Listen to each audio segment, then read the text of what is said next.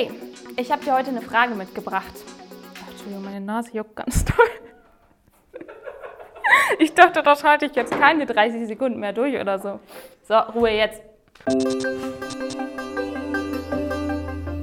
Fühlst du dich auf diese Pandemie vorbereitet? Auf die kleinen und großen Herausforderungen, die sie mit sich bringt oder gebracht hat schon für dich?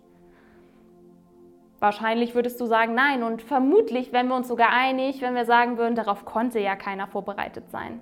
Aber wenn du Gott kennst, dann ist das eigentlich nicht wahr. Denn wenn du Gott kennst, dann bist du vermutlich schon mal auf diesen Wälzer gestoßen. Oder auf diesen oder diesen. Die Bibel, Gottes Wort, ist voller Situationen, in denen es echt scheiße läuft. Mord, Katastrophen, Ehebruch, irgendwelches Chaos, das ausbricht. Und die Bibel, Gottes Wort, ist kein Zufall, auch wenn wir das vielleicht manchmal nicht verstehen, wenn wir was lesen und uns fragen, was das da drin überhaupt zu suchen hat und was Gott äh, damit gemeint hat oder uns damit vielleicht sagen möchte. Das Wort Gottes ist voller dieser Situation und obendrein vollgestopft mit Ermutigung.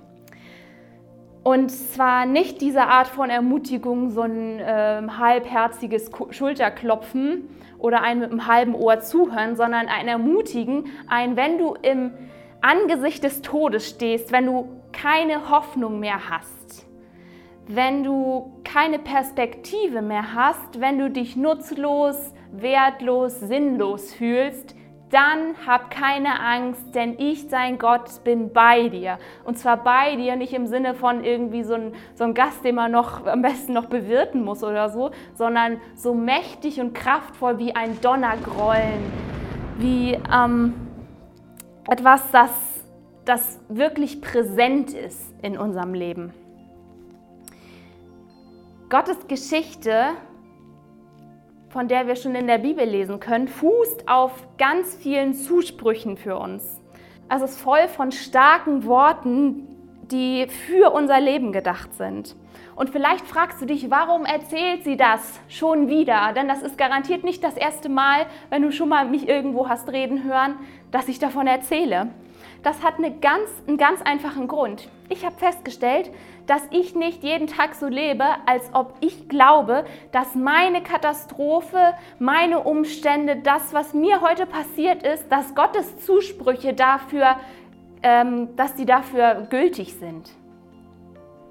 Und ich glaube, dass einige, die heute zugucken, dass es denen genauso geht, dass ihr das auch nicht glaubt. Und deswegen bin ich jetzt hier, weil ich dir sagen möchte, dass das nicht wahr ist, das ist eine Lüge. Gottes Zusprüche, die er schon in der Bibel äh, uns schwarz auf weiß gegeben hat, die gelten heute für dich.